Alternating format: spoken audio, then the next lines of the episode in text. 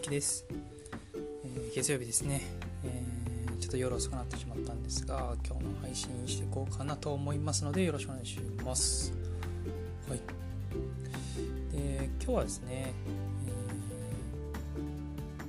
えー、ちょっと最近僕大事だなって思うことをシェアしていきたいなと思います。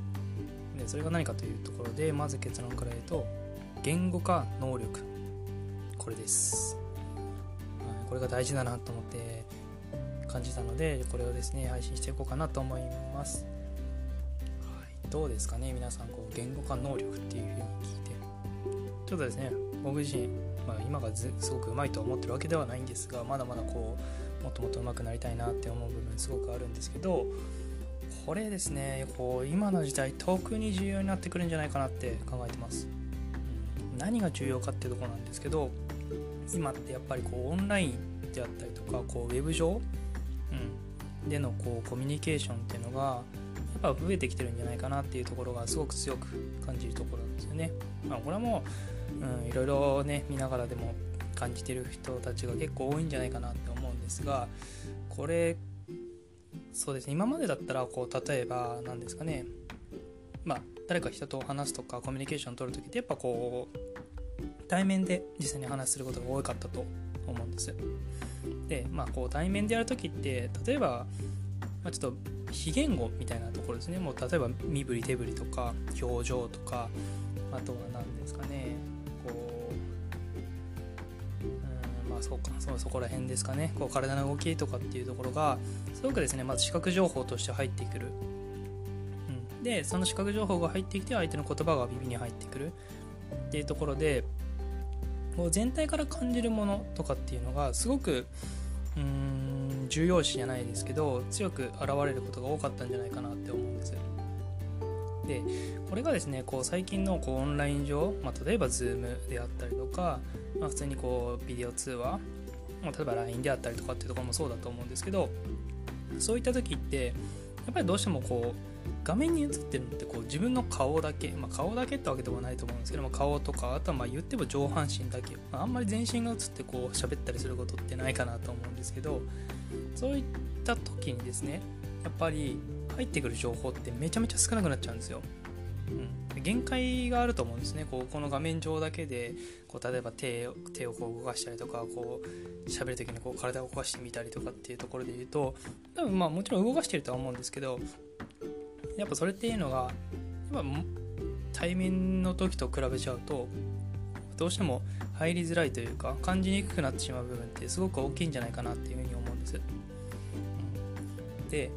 まあこういった時にやっぱ何が一番相手にこう伝わるかというか相手にとってこう受け取られるものって何かなっていうとやっぱり音なんですよね。なんで音といえば、まあ、言語化口で出してる発してる言葉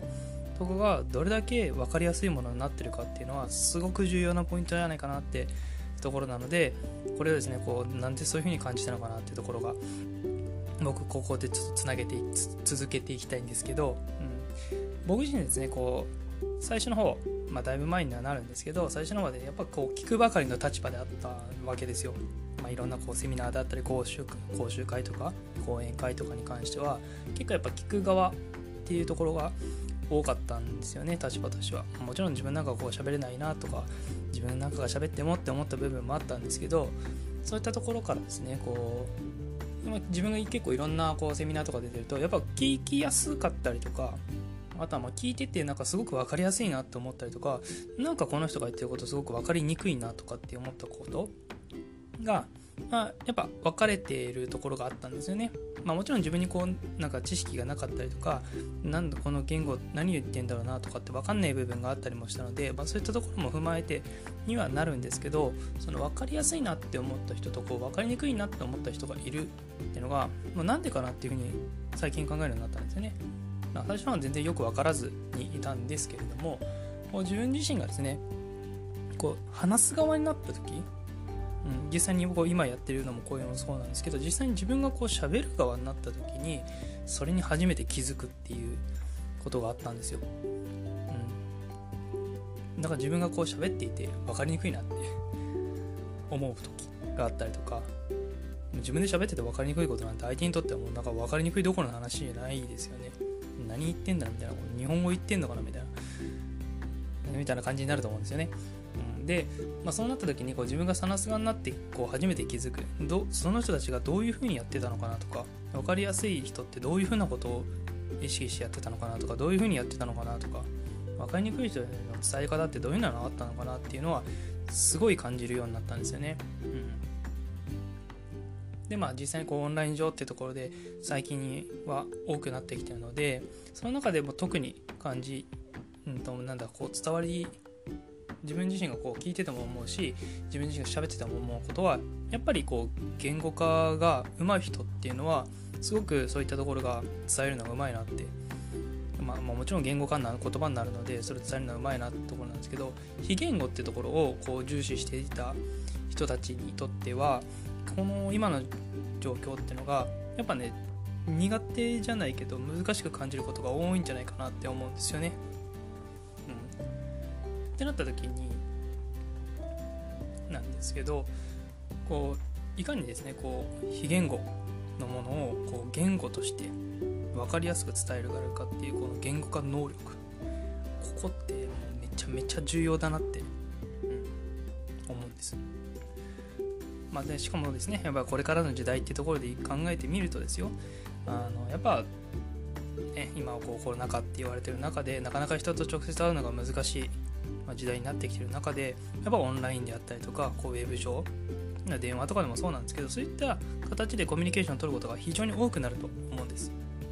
うん、ってなった時にやっぱりですねこう非言語に頼ってばかりでいると難しい部分が出てくるのかなとまあ、もちろんね非言語っていうのはねコミュニケーションを取る上ではめちゃめちゃ重要なところだとは思うんですけどやっぱりそれに付随して何がいいかって何がいいかっていうかやっぱ何が必要かって言ってくるとやっぱ自分の思ってる思いであったりとかそうどういうふうに感じてるかっていうとこどういうふうに感じてもらうかっていうところをしっかり言語化して相手に伝えるっていうところは、うん、非常に重要なスキルになってくるんじゃないかなと思いますのでそこでですねもう自分が聞く側からですねこう話す側になった時に初めて気づいた点っていうのがあったのでそこをですねちょっと今日はシェアさせていただければなと思ったので話させていただきました。本当にこれからの時代ですね避けられないスキルになってくると思いますのでここはですねあのぜひ考えてみてもらってですね言語化能力ぜひですね試してみてもらって徐々にですねスキルどんどん上がっていっていただければなと思います。はい、はい、ちょっと切れてしまったんですけれども、えー、そんな感じでですね、今日も聞いていただいて2回かも2回目かもしれないですけど今日も聞いていただいてありがとうございます、はい、またですね続けて、えー、そんな自分がですねこうシェアしていきたいなと思ったこととかもたまに、えー、入れていきたいなと思いますのでぜひ聞いていただけると嬉しいです。はいそれではですね今日もあのこの時間まで聞いていただいて本当ありがとうございます。またですね有益だと思うことも配信していきたいなと思いますのでぜひ聞いていただけると嬉しいです。それではメイキでした。